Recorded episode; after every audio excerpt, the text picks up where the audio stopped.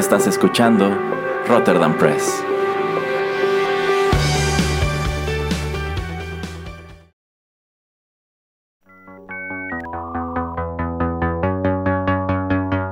TechPili.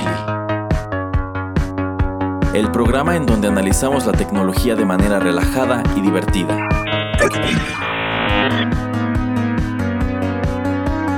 Bienvenido a TechPili. Nuevas tendencias, nuevos dilemas. Comenzamos.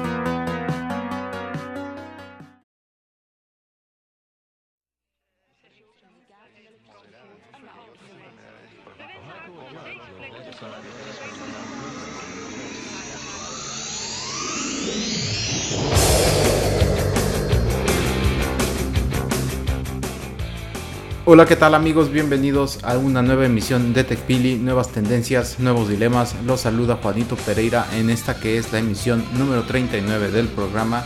Y pues bueno, como ya es costumbre, me acompaña Erasmo. ¿Cómo estás, Erasmo?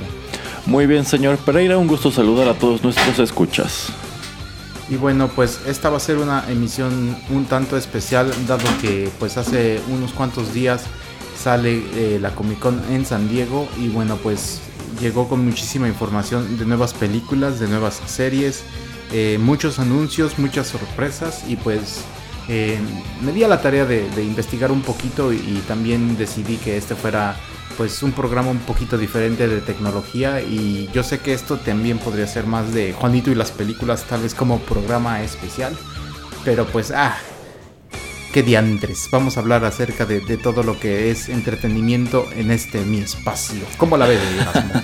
pues ya ves, señor Pereira, que la línea divisora entre los programas de Rotterdam Press a veces es un poco borrosa, pero me parece bien hablar sobre este tema. Perfecto, y bueno, pues eh, vamos a empezar con un tema pues relativamente fácil. Una película que eh, en su tiempo salió en el 2009, entonces ya tiene creo 10, bueno, creo que salió en, en, en, 2009, ya tiene 10 años de esto. Se trata de Zombieland, estelarizada por Woody Harrison, eh, por Jesse Eisenberg, por Abigail Breslin y por mi querida Emma Stone. Saludos, Emma. Basta, señor Pereira. Dirigida por eh, Ruben Fleischer y música de David Sardi. Eh, bueno, pues mucha gente desde que sale esta película estaba ya buscando eh, quisieran la segunda parte. La verdad, como les estoy diciendo, se tardan 10 años en anunciarla. Y no sé, Erasmo, ¿qué, ¿qué, te parece este anuncio? A mí la verdad me gusta mucho, dado que eh, en el tiempo en el que sale esta película, la primera, ya había demasiadas películas de zombies, eh, demasiados spin-offs, eh, series, etc. pero esta película vino a revitalizar un poco el, el tema y género en el sentido de que pues la hace una película muy chistosa eh, con las reglas que, que, el personaje de Jesse Eisenberg tiene a través de toda esta historia. Y bueno con el cameo de un grande que como fue Bill Murray. Entonces no sé Erasmo eh, si esperas mucho o poco de esta película o qué te pareció el anuncio de que pues como ya es la, la tendencia de que aunque sea 10 años después hay secuelas de películas. ¿qué te pareció?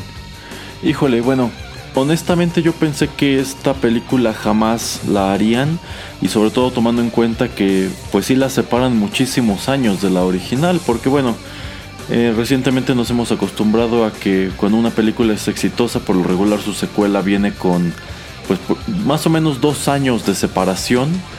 Eh, que bueno, sobre todo es el caso que encontramos pues con Marvel, ¿no?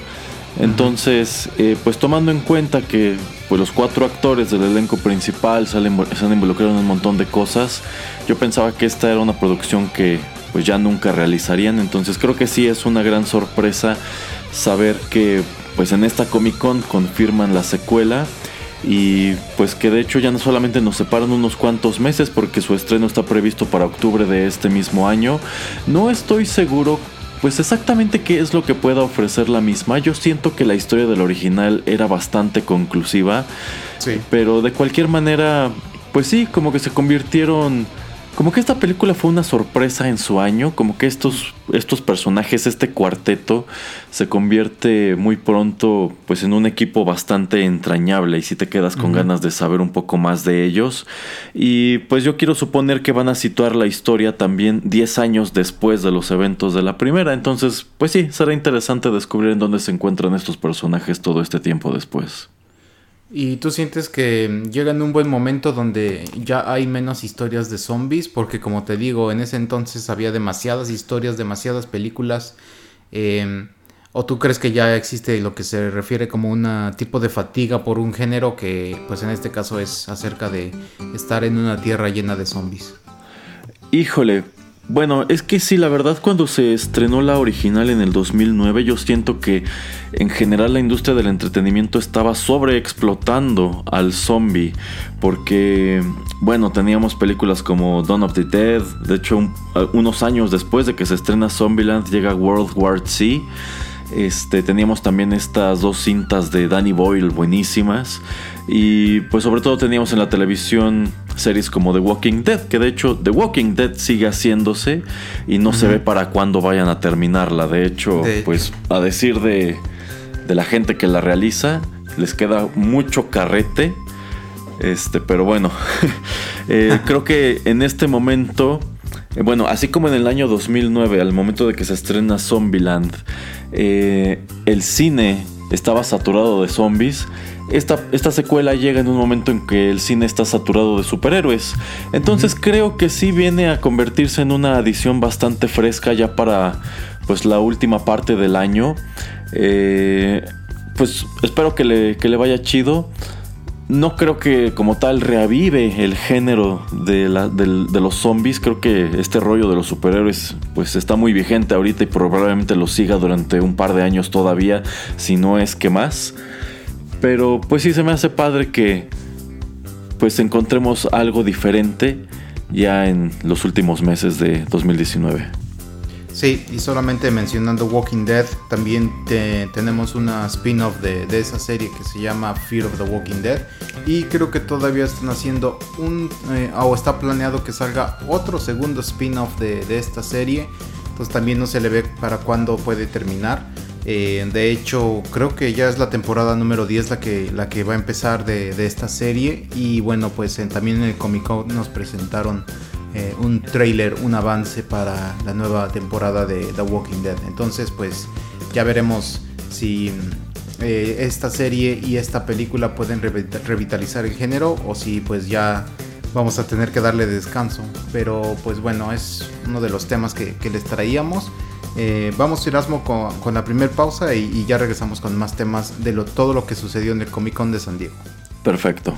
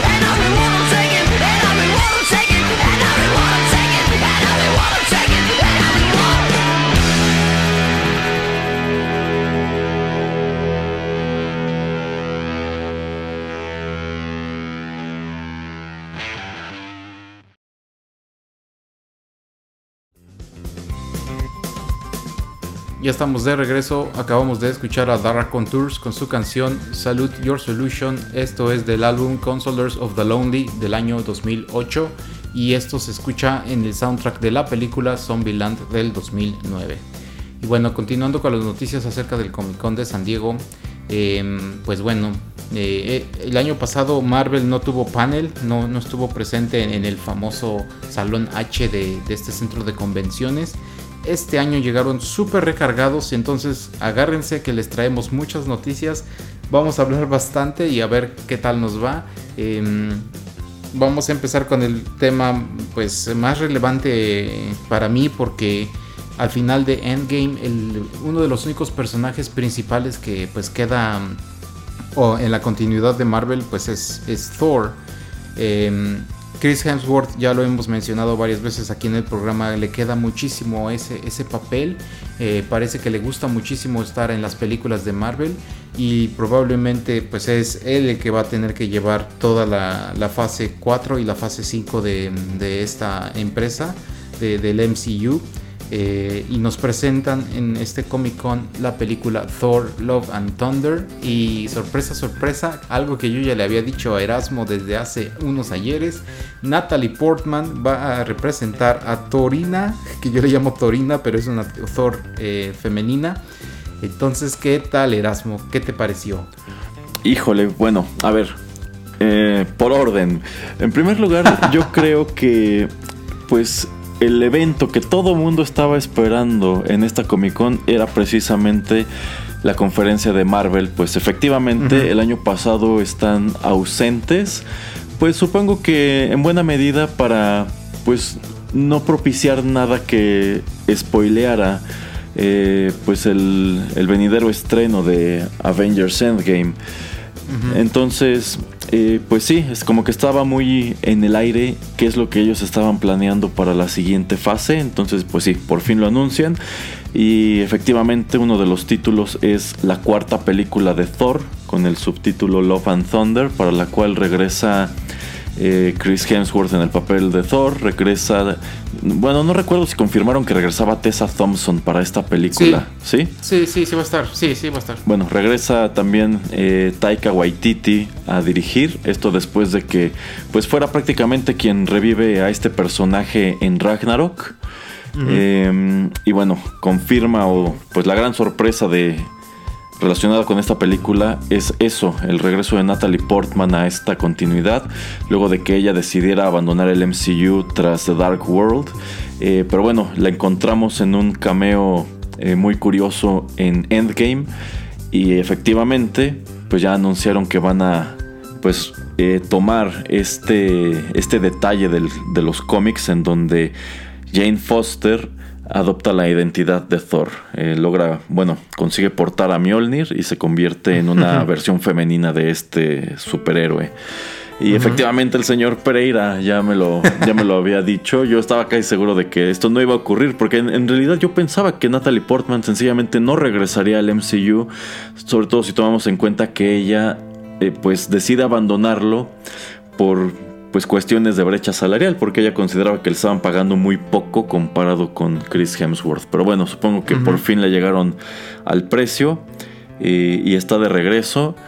Eh, digamos que todo lo que pueda ocurrir en esta cuarta fase también está muy pues muy en el aire porque en, en, este momento Marvel puede llevar todas estas historias por donde se le antoje, tienen muchísimo terreno donde moverse y mucha tela de donde cortar.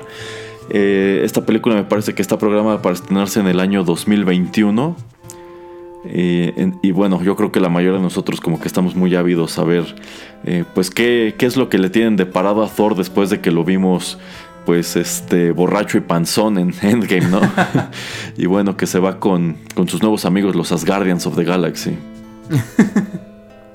Pero, ¿qué te parece la, la, la idea? ¿Si te gusta que que vayan a tener a Jane Foster, a Natalie Portman como la nueva Thor o eh, digo, no han eh, hecho ningún avance ni nada, pero pues estamos viendo que eh, el universo de Marvel está expandiéndose y está tratando de tener más heroínas. a mí se me hace algo acertado, la verdad no sé cómo la, la, vayan a tratar a ella como superhéroe, pero pues es una gran actriz y como estabas ya mencionando, Taika Waititi pues eh, rejuvenece a, Thor en Ragnarok, lo, hace una película excepcional. Entonces, pues yo le tengo bastante fe. No, no sé qué, impresión te dejó o, si te o si tú crees o le deparas eh, pues algo, algo de suerte o que, o que va a tener éxito a esta película. Híjole, pues es que sí, sí, efectivamente este hombre hizo algo muy interesante con Thor.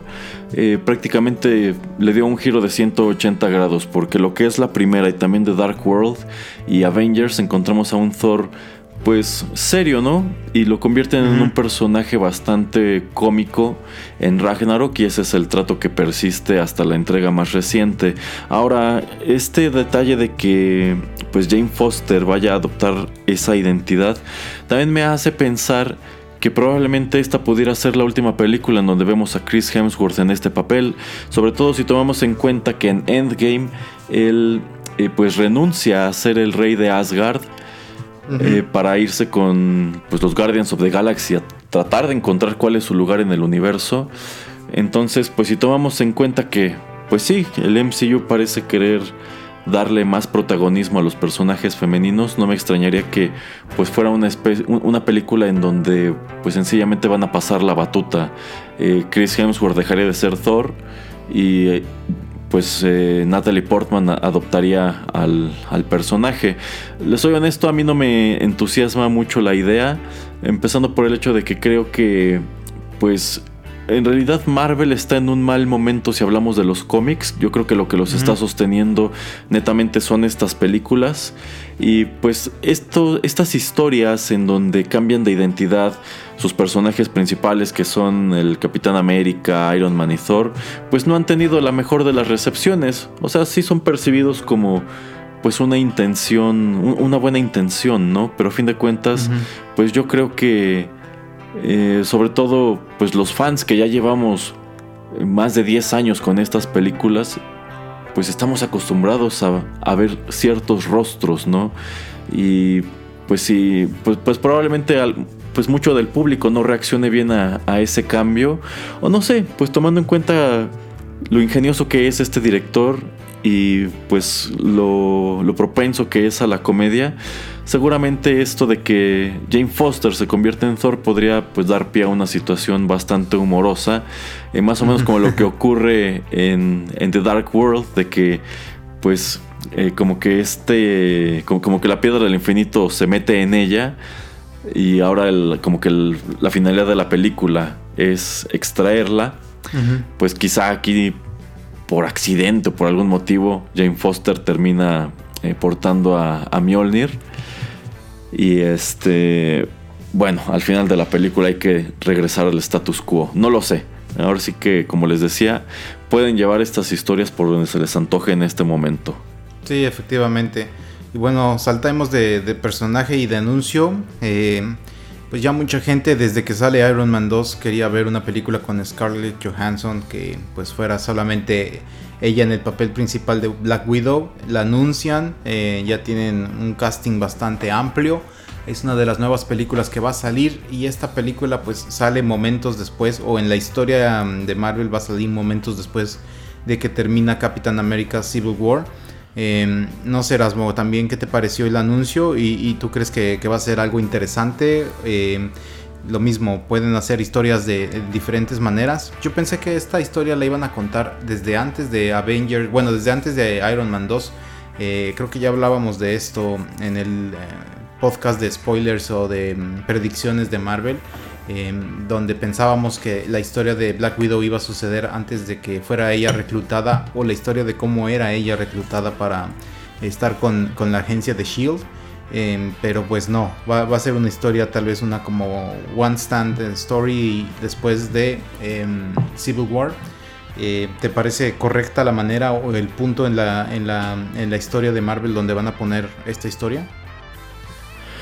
Híjole, señor Pereira, pues no sé si sea el lugar adecuado o no, pero lo cierto es que esta es una película de la cual pues ya se venía hablando desde hace mucho. Es más, yo creo que prácticamente desde la primera película de Avengers se mencionaba una potencial película standalone de Black Widow. Entonces digamos que como que pues ya merecía este personaje que le hicieran justicia. Si bien creo que esta película llega en un momento muy curioso si tomamos en cuenta cuál es el destino de Natasha Romanoff al final de Avengers Endgame. De hecho, pues bueno, en vista de que se mencionaba que ese era uno de los productos que Marvel anunciaría en esta Comic Con, yo pensé que probablemente tratarían de contar una historia que nos, bueno, que les permitiera introducir de nuevo el personaje a la continuidad, ¿no? Sobre todo por esto que menciona Hulk al final de la película, de que él intentó hacerla regresar. Y pues digamos que es el único personaje de el elenco principal de los Avengers originales que decir que bueno, no llegan a la batalla final con, con Thanos. Entonces sí se me hace muy curioso que hayan decidido, decidido colocar su historia después de Civil War. Me hace preguntarme cuál es la historia que van a contar, qué papel quieren que juegue el personaje entre Civil War e Infinity War o qué tipo de cosas estuvo atendiendo. Ahora este, también había escuchado el rumor de que esta historia podía estar situada entre Infinity War y Endgame en estos cinco años que dividen a ambas historias en donde pues bueno veríamos cómo lidia eh, Black Widow con pues este mundo en donde pues todos sus amigos desaparecieron etcétera etcétera.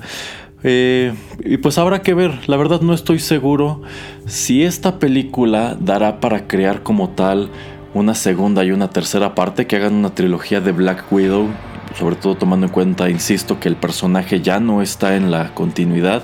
Básicamente todo vendrían a ser pues ya como, como precuelas. Ahora otro... otra narrativa que a mí me hubiera gustado, aunque creo que, pues tomando en cuenta que ya estamos muy lejos de las primeras películas del MCU, era que nos dieran la historia de cómo es que se conocen Hawkeye y Black Widow, porque eh, sobre todo en la primera película de Avengers, pues hacen mención de que ya tienen historia, de que se conocen de hace tiempo y que es precisamente, precisamente Clint quien recluta a Natasha. Pero bueno, vamos a ver qué, qué historia es la que nos cuentan en esta película, a dónde es que llevan el personaje y si es que seguiremos viendo a Scarlett Johansson en este universo. Sí, bueno, pues ya veremos qué tal le va a esta película, porque al final de Endgame, pues la, película de, Black Widow no podía continuar. No le hubieran dado el mismo peso a la historia que sucede con el personaje de Scarlett Johansson en esta película. Entonces, pues ya veremos qué, tal le va, eh, pues en esta línea, en esta continuación del tiempo. Y pues debido a que Capitán América puede viajar en el tiempo, tal vez eh, va a tener algún tipo de repercusión. Ojalá no. Eh, porque pues como te digo, si llegara el Capitán América, por ejemplo, como con Doc Brown eh, y con Marty McFly, y Marty McFly eh, le da la carta al Doc Brown para... ¿Te va a suceder algo terrible en el futuro? Como que sería muy chistoso, ojalá no suceda. Pero bueno, em, la historia o la sorpresa más grande que sucede al final de esta presentación de las películas es que el actor, el actor Mahershala Ali va a interpretar a Blade. Mm, no sé, Erasmo, cuál sea tu comentario. Eh, yo sé que tú estás un poquito enojado porque no va a regresar tu querido amigo Wesley Snipes. porque eres porque tú eres súper fan de las tres eh, películas que él hizo de Blade. Y una cosa muy chistosa que dijeron que él no va a ser como parte del universo de Marvel. Yo creo que eso lo están tratando pues ahora sí que muy delicadamente para ver si va a funcionar el personaje o yo creo que no quieren eh, involucrar vampiros en las historias de, Marvel. Entonces, ¿qué te pareció el anuncio de, una nueva película, de un nuevo reboot de, de, este personaje y también que no va a ser parte del universo? Híjole, pues sí, yo creo que esta fue una de las grandes sorpresas del evento. Eh, y esto convierte de hecho a Mahershala Ali en el primer actor en interpretar a dos personajes dentro del MCU. El primero de ellos fue eh, Cottonmouth, el villano de la primera temporada de la serie de Luke Cage en Netflix.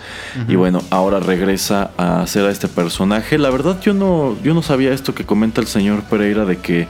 Eh, Blade en realidad no estará situada dentro de los eventos del MCU, sino que será como un producto aparte. Eh, sí, supongo que quizá podrían hacerlo de ese modo, que sirva como pues una especie de piloto a ver si el personaje funciona y ya después decidirán si es que lo integran al resto de la, de la continuidad. Que bueno, a fin de cuentas es una continuidad que tiene un montón de personajes, ¿eh? entonces pues ahorita tienen tantos que la verdad pueden sacar un montón de títulos e ir aventando otros nuevos, incluso podríamos como pensar que está de más, ¿no?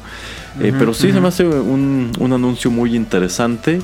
Eh, creo que este es un actor pues que ha probado ser bastante competente en donde sea que lo pongan. Y, no, al, contrario lo que comenta el señor Pereira, no, yo no soy fan de las tres películas de Blade, me gustan las primeras dos, la tercera coincido con el consenso general de que es horrible y prácticamente es la que vino a matar al personaje oh, que estuvo que estuvo sepultado, no pon intended, todos estos años. y bueno, para hablar un poquito acerca de, todo lo demás, acerca de, la presentación de, Marvel en el Comic Con. Mm, lo vamos a hacer después de, esta pequeña pausa y entonces ya regresamos.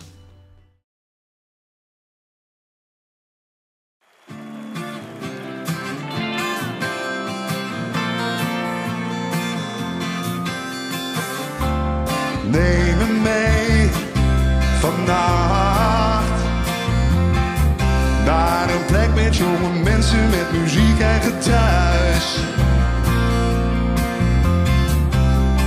Naast je zittend in, in je auto wil ik nooit meer naar huis. Omdat ik er geen heb lief, omdat ik er geen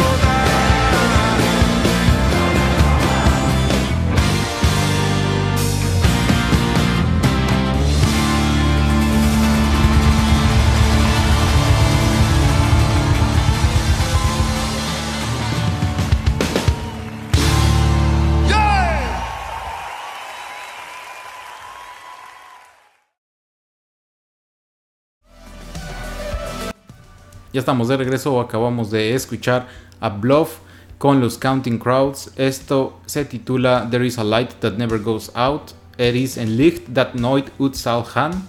Esto es eh, en vivo en el concierto at Sea. El año es 2015. Y bueno, em, fue gigante el panel que presenta Marvel este año.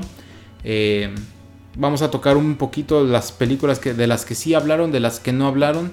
Y como es un proyecto súper ambicioso que trata de, visualizar de aquí a, no sé, 5, 6, 7, 8 años, se me hizo súper interesante que nos presentaran muchísimas películas y que dejaran afuera también otro tanto. Por ejemplo, en la fase 4 no nos presentan, em, eh, por ejemplo, películas como Black Panther 2. Creo que también eh, Capitán Marvel de la 2 no nos la presentan. Lo que sí nos enseñan un poco es eh, la que decimos de Thor, eh, Guardians of the Galaxy volumen 3 y Doctor Strange volumen 2. Entonces, como estabas ya diciendo Erasmo, pues tienen para aventar hacia muchísimos lados. Entonces, más que preguntarte por, por las películas que sí presentaron o que no presentaron eh, en este panel, ¿tú qué crees que les faltó? ¿O, tú, qué, o tú, tú, tú cómo sientes? ¿Que, que está muy lleno ya el repertorio? ¿O, o que es bueno que presenten nuevos personajes? Híjole, yo creo que la, la gran sorpresa también fue que no se hizo mención de la secuela de Black Panther, si tomamos en cuenta que pues de todas las standalone es una de las más exitosas en cuanto a crítica y también taquilla. Sí. Eh, y bueno, esto prácticamente nos da a entender que no vamos a ver la secuela de Black Panther por lo menos hasta el año 2022. Así es. Eh, lo cual yo creo que la separa muchísimo de la primera. En el caso de Guardians of the Galaxy 3, bueno, el mismo James Gunn aclaró que no va a empezar a trabajar en ella hasta que haya terminado su compromiso con DC de pues esta película que no se sabe si es secuela o reboot de Suicide Squad. Eh, y bueno, por- también este lo de Captain Marvel 2. Bueno, la verdad a mí, a mí no me sorprende. De hecho, yo sería feliz si ya no hicieran nada relacionado con ese personaje, pero supongo que en su momento será, será inevitable. Eh, pues es que yo creo que también es necesario que introduzcan estos personajes nuevos porque a fin de cuentas eh, pues ya llevamos también mucho tiempo con, con los mismos rostros. Entonces, pues mira, yo quiero suponer que algunos de estos actores pues quizá ya de- desean perseguir otro tipo de papeles o pues sienten que llevan demasiado tiempo estancados eh, con Marvel, no lo sé. Entonces, pues se me hace padre que parece que viene muy surtido. Por ejemplo, también dentro de los títulos nuevos encontramos la- esta película de The Eternals, Sí. que yo pienso que esa quizá podría servir como puente entre lo que ocurre en Endgame y también con eh, lo que será Guardians of the Galaxy 3. Mm. Y bueno, yo, yo quiero suponer que to- esto que, a- que acaban de anunciar es lo que va a poner la mesa y que efectivamente eh, quizá en tres años, cuatro años ya encontremos esos títulos que acabamos de mencionar con los cuales yo estoy seguro que la fanaticada pues se quedó eh, pues muy ansiosa de, de descubrir más. Una cosa que se me hizo muy interesante fue que no hay anuncio y como que ya lo confirmaron de que no va a haber película de Avengers para la fase 4. Eh, cada fase de las últimas tres que han pasado pues tenía una película, sobre todo la 3 pues tuvo dos porque era la conclusión, la enorme conclusión de una gran ópera que armaron eh, a través de 20 películas. Em, no sé si te parece algo acertado que no haya una película de Avengers entre la fase 4 y la fase 5, Erasmo. Híjole. Bueno, es que eso igual está por verse, ¿eh? Yo creo que depende mucho de qué es lo que hagan con los personajes, qué recepción tengan los nuevos y sobre todo hacia dónde vaya encaminando la historia todo esto, porque a fin de cuentas, eh, pues vamos, desde la primer película de Avengers, todo estaba encaminándose a presentarte a Thanos. Y cuando por fin los héroes se encuentran con Thanos, ese es como pues ya el, el arco, por así decirlo, final de, de, esa, de esas primeras tres fases, ¿no? Y bueno, pues es que en este momento realmente no está claro quién podría ser el villano eh, principal de la cuarta fase, si es que se las si es que regresarán a Thanos de alguna manera, se especula que podrían introducir a Galactus o si acaso a Silver Surfer. Eh, entonces, pues sí, sí hay mucho que- queda mucho por verse. Yo no creo que estén descartando por completo hacer otra cinta de Avengers que vendría a ser la quinta. Sencillamente creo que no tienen claro en qué momento puede ocurrir y qué personajes son los que estarían conformando este nuevo equipo. Ahora que ya no, ten- ya no tendremos ni, ni a Robert Downey Jr. ni a Chris Evans. Sí, así es. Y bueno, por último, Erasmo nos quería hablar un poquito acerca del anuncio de Marvel de, de esto que se titula What If. Eh, ¿qué, qué es What If, Erasmo, y qué esperas acerca de este anuncio? Híjole, la verdad de todo lo que anunciaron para Disney Plus, creo que lo que me parece más interesante es efectivamente What If. Esta será una serie que estarán estrenando a través de ese servicio de streaming, la cual explorará pues escenarios alternativos eh, que parten de eventos que ya vimos en las primeras tres etapas del MCU. Eh, no han dado información sobre pues exactamente cuáles son estos escenarios eh, paralelos, pero por ejemplo aquí podremos encontrar episodios tipo eh, ¿Qué pasaría si fuera Pepper Potts y no eh, Tony Stark quien se convierte en Iron Man, no? Ajá. ¿O qué pasaría si, no sé, tal vez si los Avengers hubieran perdido la batalla de Nueva York? ¿O qué pasaría si X o tal cosa? Entonces, mm, pues a mí sí me llama mucho la atención, sí me interesa descubrir, eh, pues cuáles son estos, estos escenarios alternos que se le ocurrieron a los escritores de la serie. Sí, y bueno, como es un proyecto pues bastante ambicioso, ojalá cada historia o cada episodio sea algo muy diferente, porque pues eso va a hacer que la gente eh, piense que, esta serie es muy fresca, que nos enseñe tal vez en, episodios de una hora nuevas historias, eh, nuevos puntos de vista, como dice Erasmo, son historias que pues, ¿qué pasaría si esto o aquello eh, eh, cambia, si las variables no son las mismas? Entonces a mí también se me hace súper interesante, Eh, ya veremos qué, qué- qué tal le va. Eh, no sé si tengas algún otro comentario acerca de, de, de Marvel Erasmo, sino para saltar a, a otros anuncios. Bueno, ya por último, eh, sí quiero comentar que otro título que me llama la atención es Shang-Chi and the Legend of the Ten Rings. Eh, esta película, bueno, este personaje Shang-Chi, pues la verdad es otro... es- es- esta es otra propiedad muy poco conocida de Marvel. Entonces yo me imagino que con este personaje están apostándole a lograr otro Guardians of the Galaxy. Es decir, agarrar otro personaje pues que no es tan conocido y convertirlo en algo muy grande. Y a mí me da la impresión que en realidad este, es- esta película es como la respuesta a la cancelación de estas series que estaban produciendo con Netflix, que son Daredevil, Jessica Jones, Luke Cage y Iron Fist. Ajá. Que bueno, eh, lo que es Iron Fist en, en particular, pues es, es, es una serie que no es eh, bien recibida. De estos cuatro héroes es, el, es considerado el más débil de todos. Eh, y bueno, tomando en cuenta que de nuevo encuentras a, a un personaje que pues como que viene de Asia y pues como que su, su, su rollo es que es muy bueno para pelear. Yo, eh, yo espero que esta película sea algo así como un vistazo tipo así es como debió ser Iron Fist. Y este subtítulo de Legend of the Ten Rings eh, pues nos, nos remonta al mandarín. Así Yo creo es. que una de las mayores decepciones, si no es que la mayor decepción de Iron Man 3 fue precisamente el trato que dieron a Ben Kingsley como el mandarín, que resultó no ser el mandarín. Pero por allí hay un one shot en donde descubrimos que el mandarín sí es real, solamente que no ha- hecho una aparición en este universo. Entonces, pues se me hace muy curioso cómo venimos a encontrarlo hasta acá, cuando históricamente es un villano de Iron Man. Pero bueno, en las películas de Iron Man jamás lo encontramos salvo por, por este detalle que comento. Entonces, pues se me hace interesante que eh, ahora sí vayamos a, a abordarlo. Luego de que ese one shot nada más nos diera como esa pista de que pues, eh, pues este rollo del mandarín con Ben Kingsley fue como una especie de malentendido y allá afuera sí hay como tal eh, un villano que lleva este nombre y tiene los 10 anillos. Sí, exactamente. Y tal vez la manera en que pueden tratar a este personaje, siento que puede convertirse en el villano principal. Eh, si eh, tenemos una película de, Avengers en, esta fase, eh, ojalá así sea.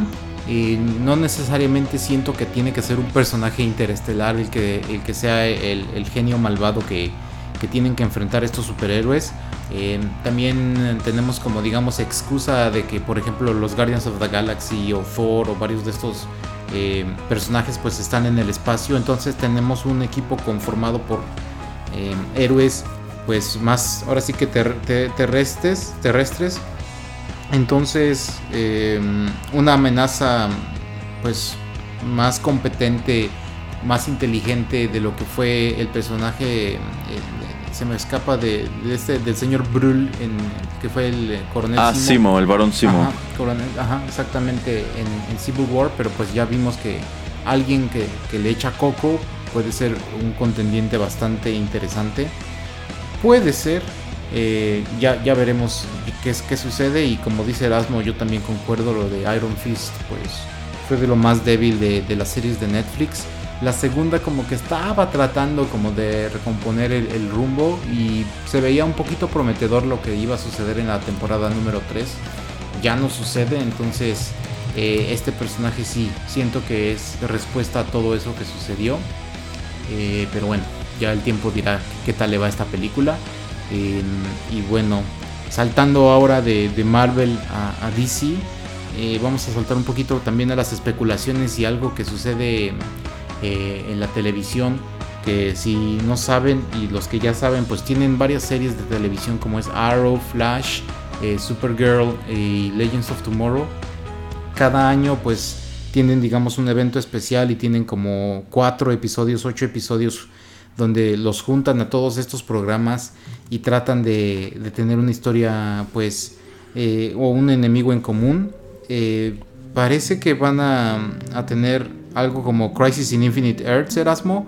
Eh, no sé si escuchaste que pues van a tratar de hacer algo súper ambicioso como es tener a, a, varios Supermanes que ya fueron como Tom Welling, como Brandon Ruth, que Brandon Ruth va a ser algo interesante porque pues sale en Legends of Tomorrow.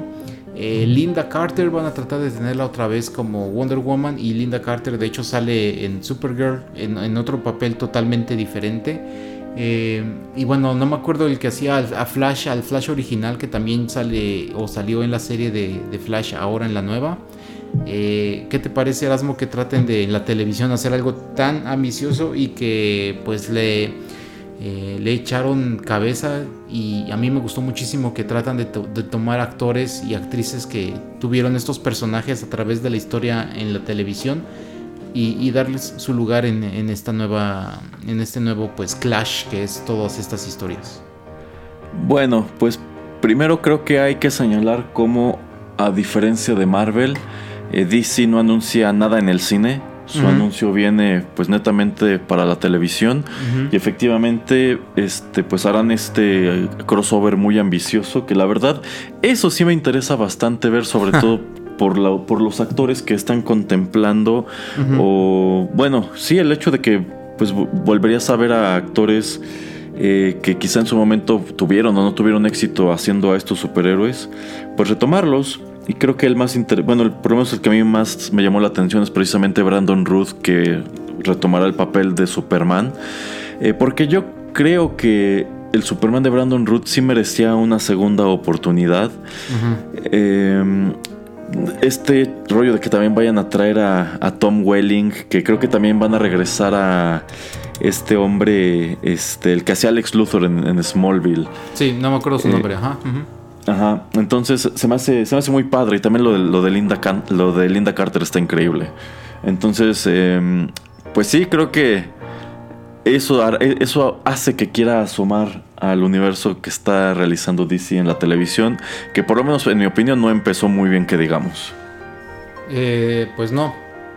Eh, lo que eh, ustedes escuchan tal vez no saben es que Erasmo es súper fan de, la serie de Gotham, también de la de Krypton, también de la de Krypton y la de Pennyworth, que es acerca de la historia de Alfred, que también fue anunciado bastantes avances ahora de eh, en, en, este Comic Con. Entonces, Erasmo, explícanos por qué te, por qué te encantó Gotham, por qué, por qué, te, por qué eres súper fan de Krypton y, y, por qué vas a ver la de Alfred, la, de, la del mayordomo. Híjole, no. Debo aclarar aquí que detesto Gotham. No me explico cómo es posible que Krypton ya vaya para la segunda temporada. Así como tampoco me explico este, cómo es posible que hayan decidido hacer una serie de, de Alfred. ¿Por qué no, Erasmo? Pues no, o sea, solamente basta ver Gotham para darse cuenta que ese equipo que está haciendo esas, esas series no, no tiene idea de por dónde va la cosa.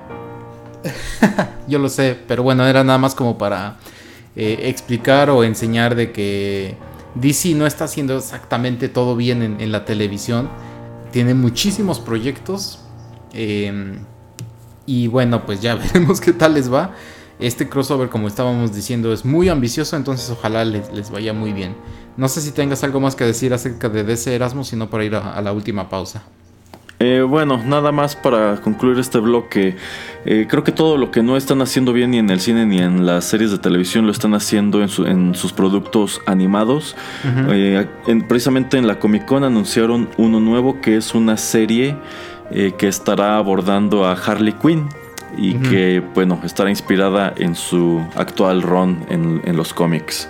Eh, eso también me gustaría verlo. La verdad no chequé en dónde es que lo van a, lanzar. Si lo harán a través de su servicio de streaming, si lo pondrán en Netflix o si estará en DCW o algún canal tradicional. Pero eh, pues bueno, si, si es un producto que va a traer la calidad de lo que han estado realizando, tanto en películas como en series animadas, valdrá la pena asomar a ello.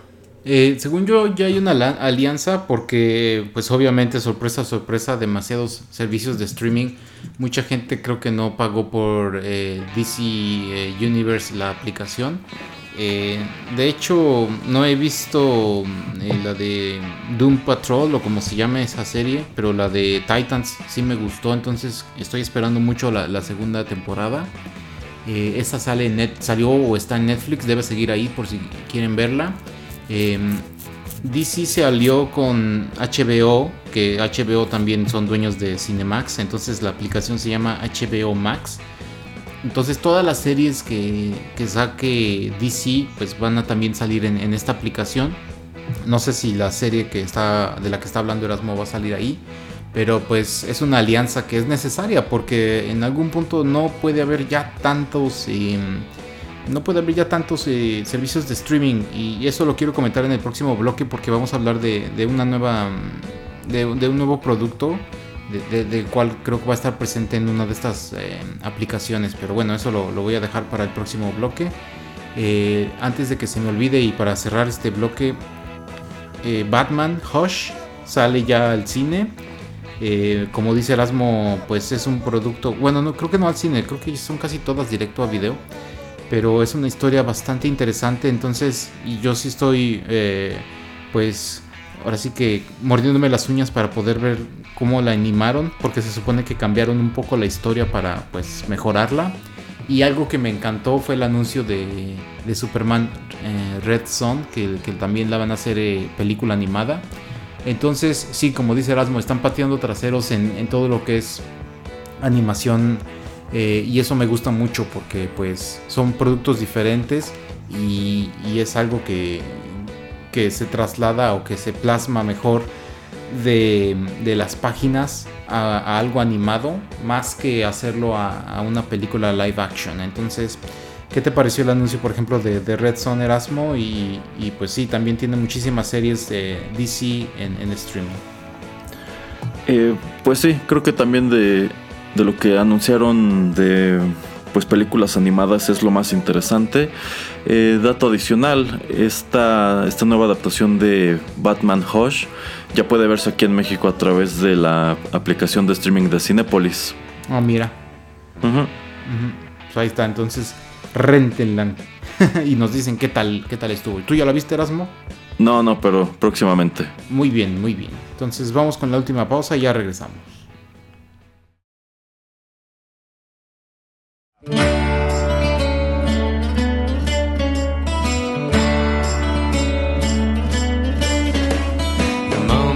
Come to face the truth. I'm wide awake, and so are you. Do you have a clue what this is? Are you everything that I Don't miss? hope so. We'll just have to wait and see. Wait and see. If things go right, we're meant to be. The surface is gone, we scratched it off. We made some plans, I let them go. Do you have the slightest? No, I don't. Why the world is bright when Oh, is that so?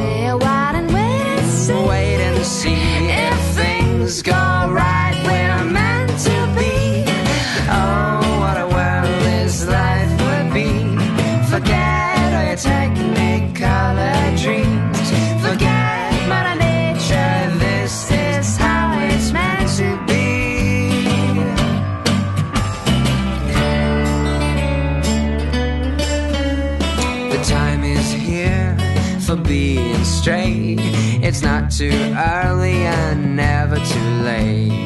People say I should watch my face. Think how you spend all your They all days. say so. They'll just have to wait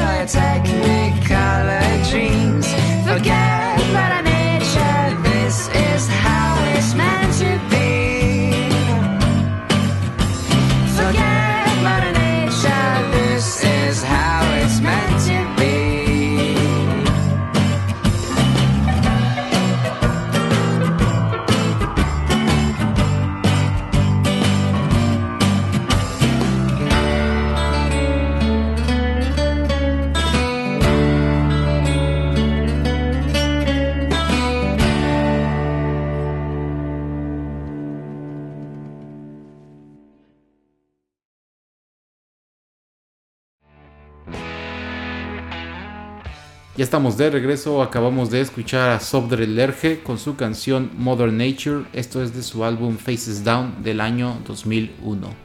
Y bueno, pues lo que les comentaba acerca del servicio de streaming, pues también la cadena americana CBS tiene su, su propio servicio de streaming. De hecho ahí podemos ver eh, Star Trek eh, Discovery, creo que me parece es el nombre. En México la podemos ver en Netflix. Y anunciaron una nueva serie con eh, Patrick Stewart que regresa al icónico papel del capitán Jean-Luc Picard de Star Trek. Em, pues bueno, esto va a ser o va a suceder después de que él se retira de, la flota eh, de Star Trek. Eh, entonces, no sé, Erasmo, ¿qué, te parece que, estén tratando de regresar a un personaje de Viaje de las Estrellas que se retira infamemente, de- y, di- y digo del- del papel, por una de las últimas películas que salen, que es hacer contra los Borgs o algo así, no me acuerdo, Nemesis es la, última película donde sale en eh, Viaje a las Estrellas. Eh, a mí se me hizo un, un anuncio muy interesante. eh, Patrick Stewart me encanta. La verdad no sé exactamente cuánto vaya a durar la serie o si nada más va a ser una temporada como de 10 episodios. Pero pues se me hace algo interesante. Y de hecho van a regresar varios personajes que ya estuvieron antes. Entonces no sé cuáles son tu, cuál es tu opinión, Erasmo. Híjole, eh, creo que también esta es otra de esas series que nadie vio venir y no estoy seguro de que alguien la haya pedido, pero bueno, eh, sí considero que pues de todos estos personajes que hemos visto desfilar a través de la historia de Star Trek, sin duda el de Patrick Stewart es uno de los más memorables. Se me, hace interesante que lo que, hayan decidido retomarlo en pues, su propia serie, ¿no? Y que por lo menos a partir de lo que han mostrado en los avances, pues quizá podrían no tener ya tanta relación con la flota, sino pues con su vida, con su vida después de que él deja la flota. Entonces, eh, pues sí, estará estar curioso, ¿no? A lo mejor con esto pueden pues dar inicio a otra otro gran título relacionado con este universo. Sí, sí, bueno, pues eh, también se especula de que la, la última película que quiere hacer Quentin Tarantino es una historia acerca de Viaje a las Estrellas. Eh, digo, no anunciaron nada en el Comic Con, pero pues tal vez esto puede servir como una plataforma para hacer esa película. eh, tal vez con William Shatner o con eh, Jean-Luc Picard, pero pues bueno, ya, ya veremos. Eh, em, no sé, Erasmo, ¿algún otro anuncio que, que te, haya parecido interesante en Comic Con? A mí de lo que me gustó ver, pero se me va a hacer muy interesante saber qué va a suceder en la historia es Top Gun. Maverick, Top Gun Maverick pues sale 30 años después de, de su primer película, 34, es muchísimo tiempo después que sale. Tom Cruise está medio loquillo, ya sabemos, y sí se ha subido a los aviones para filmar. La verdad no sé de qué va a ir la historia, la verdad no sé si necesitamos una secuela para esa película tantos años después. Pero pues es una, yo creo una de esas películas, por lo menos la primera, donde nada más ibas al cine a disfrutar, comerte tus palomitas y, y salir y se acabó. O sea, se te olvidaba la película luego, luego. Mm, No sé si es algo que te entusiasme Erasmo o que digas, meh, pues si existía o no existía, para mí era lo mismo. Híjole, yo creo que este sí es un producto totalmente innecesario. Ef- efectivamente, yo creo que la historia de la primera película no daba para más. No tengo idea. En donde puedan presentarnos a este- en, en dónde está parado este personaje treinta y tantos años después. A mí me da la impresión de que este es como una especie de proyecto de vanidad, como de decir, ah, es que todo mundo, todos estos actores que son de mi generación y que tuvieron sus éxitos en los 80, pues están teniendo sus comebacks con los mismos títulos y yo no quiero quedarme atrás. Entonces la gente me ubica por Top Gun y pues hagamos otra película, ¿no? Pero, híjole, pues de entrada creo que el único actor del elenco original que está regresando es él, porque pues Val Kilmer está gordo y ya nadie quiere contratarlo. y esta Pero otra, y esta otra actriz ya tiene mucho rato que no hace nada tampoco. Entonces, no lo sé. Igual y funciona, igual y no. No es de esas cosas que me emocionen. A mí me emociona por, eh, sobre todo por la película de American Made, si no la han visto con Tom Cruise, y también las últimas películas de Misión Imposible, que tal vez no han sido las, eh, pues las historias más, eh, más chidas o más completas, pero pues por lo menos todo lo que es la parte de acción está muy bien, muy bien realizado. eh, todos los stunts que tratan de realizar con Tom Cruise están muy bien pensados, son diferentes en cada película, que es lo que lo mantiene fresco el producto, por lo menos eh, las películas de Misión Imposible. Eh, entonces, yo no creo que vaya como, nuevamente, no creo que sea una historia súper llena, súper completa, pero pues siento que puede ser una película bastante divertida, que eh, a veces es a lo que vamos al cine, ¿no? Solamente a divertirnos. Y siento que después de tantas películas de superhéroes que ya tratan de ser, no sé si algunas chistosas, algunas serias, por lo menos esta pues no tiene más para dónde hacerse. O sea, no es que quieran continuar haciendo 5, 6, 7, 8 películas de Top Gun. Tal vez esta película la hace eh, Tom Cruise, como dice, por todas las razones de, que nos acaba de decir Erasmo, pero pues siento que es entretenimiento y, y se acabó, es para mantenerse relevante el señor Cruz y pues ya veremos, ya veremos qué tal le va. Efectivamente. Ujú. No, no sé si, bueno, no, no, yo no, eso es todo lo que yo les traigo del Comic Con, obviamente eh, hubo otras cosas, otros trailers, otros avances, pero pues eh, son muchísimos anuncios. Eh, les traemos de las cosas que nosotros nos gustan o que nos eh, inquietan. Eh, Erasmo, no, no sé si algún otro tema que haya salido ahí que quieras comentarnos o, o no sé. Pues únicamente señalar lo que mencioné en el programa del año pasado, que es el hecho de que, pues ya de varios, de, varias ediciones para acá, la Comic Con de San Diego de lo que menos se trata es de cómics, que es lo que lleva en el nombre. Realmente se ha convertido en una plataforma de anuncios en general de la industria del entretenimiento. Y esto puede ser cine, pueden ser series de televisión, pueden ser eh, videojuegos, juguetes, cosas así. Entonces, a mí pues ya tiene rato que me llama la atención cómo pues las grandes noticias que se desprenden de este evento, que pues en realidad es la convención de este tipo que a más gente atrae en, en todo el mundo, pues tiene muy, muy, muy poco que ver con, pues, con lo que era su intención original, que eran los cómics. Es posible, o sea, realmente los, los eventos que, que más llaman la atención, aquellos para los cuales la gente se forma desde un día antes y está peleándose para conseguir una placa de entrada desde un año antes, pues no, no tiene nada que ver con, con eso. Yo creo que lo que todo el mundo estaba esperando este año era Marvel y yo creo que también este, algo que todo el mundo estaba esperando era Sony, porque se estaba especulando que sería precisamente en esta Comic Con en donde Sony estaría anunciando el PlayStation 5. Pero supongo que, bueno, ya será en otro evento, si no es que en la convención del año siguiente. Entonces, eh, pues eso me parece muy, muy, llamativo. Cómo esta plataforma, cómo esto se ha convertido en una plataforma para todo, menos para los cómics o para cosas que tengan que ver pues, con la mera actividad de leer.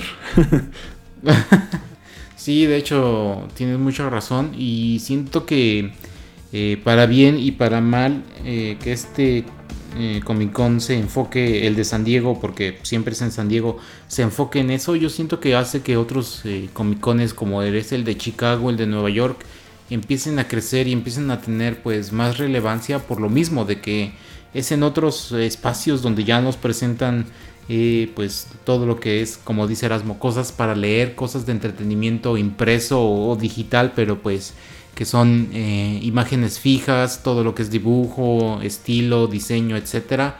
Lo podemos ver en otros Comic Cones, excepto en el de San Diego, que en cierta manera sí es triste, pero siento que necesitaba un poquito de esta evolución, tal vez en esta conferencia, dado que mucha gente como que empezó a dejar de, leer o de estar interesada en cómics.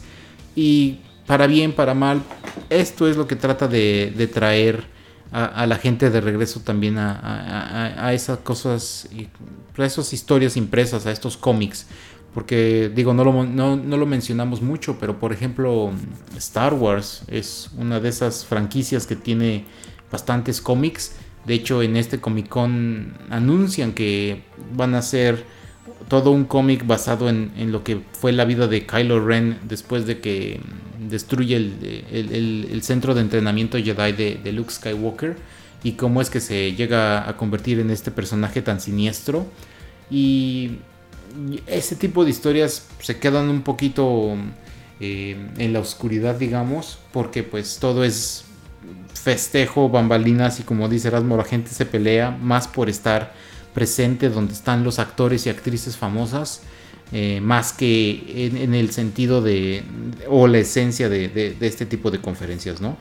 Exacto, y bueno, eso también ha dado pie que este, es- eh, este se haya convertido en un, even- en un evento pues muy exclusivo, muy elitista y también Sí. muy caro, porque bueno, este no es como otras convenciones de cómic en donde pues encuentras reunidas a un montón de editoriales o de empresas o de tiendas y digamos que pues aprovechas que hay mucha oferta y que quizá hay buenos precios. En realidad, pues yo estoy casi seguro que si vas a la Comic Con, hasta comprar un llaverito debe ser carísimo. Sí, y todavía es mucho más caro porque mm, tienen a sus figuras o personajes eh, exclusivos de la conferencia. Entonces, son cosas que solamente puedes conseguir ahí Ajá. y que cuando los compras, al día siguiente los ves en eBay al triple del precio porque sabes que, que no lo vas a, poder conseguir en otro lugar. Entonces, sí, se convierte en un gran negocio, no solamente para eh, la gente que lo organiza, sino para la gente que va, trata de comprar ciertos artículos y, y los vende muchísimo más caros eh, por afuera. Exacto. Pues bueno, con esa nota bien agradable y bien eh, alegre, vamos a dar por cerrado esta emisión de, de TechPili. Ojalá les haya gustado, eh, pues fue algo bastante diferente a, a lo que estamos acostumbrados a hacer aquí. Pero pues fueron muchísimos anuncios y ya saben que este podcast está lleno de entretenimiento, ¿no, Erasmo? Ah, Efectivamente, recordarles igual que pues tenemos contenidos nuevos todas las semanas, tenemos programas de tecnología, literatura, videojuegos, música y más, así que pues no dejen de escucharnos. Así es. Y bueno, pues muchas gracias por escucharnos y eh, hasta el próximo episodio donde sí nos vamos a enfocar. Se los prometo, en verdad se los prometo que nos enfocamos en tecnología. Hasta luego. Bye.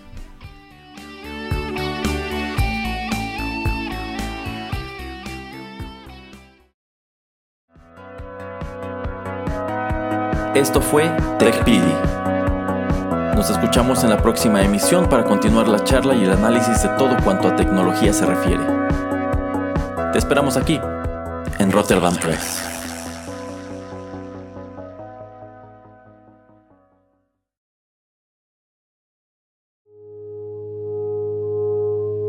Estás escuchando Rotterdam Press. Radio como hecha en casa.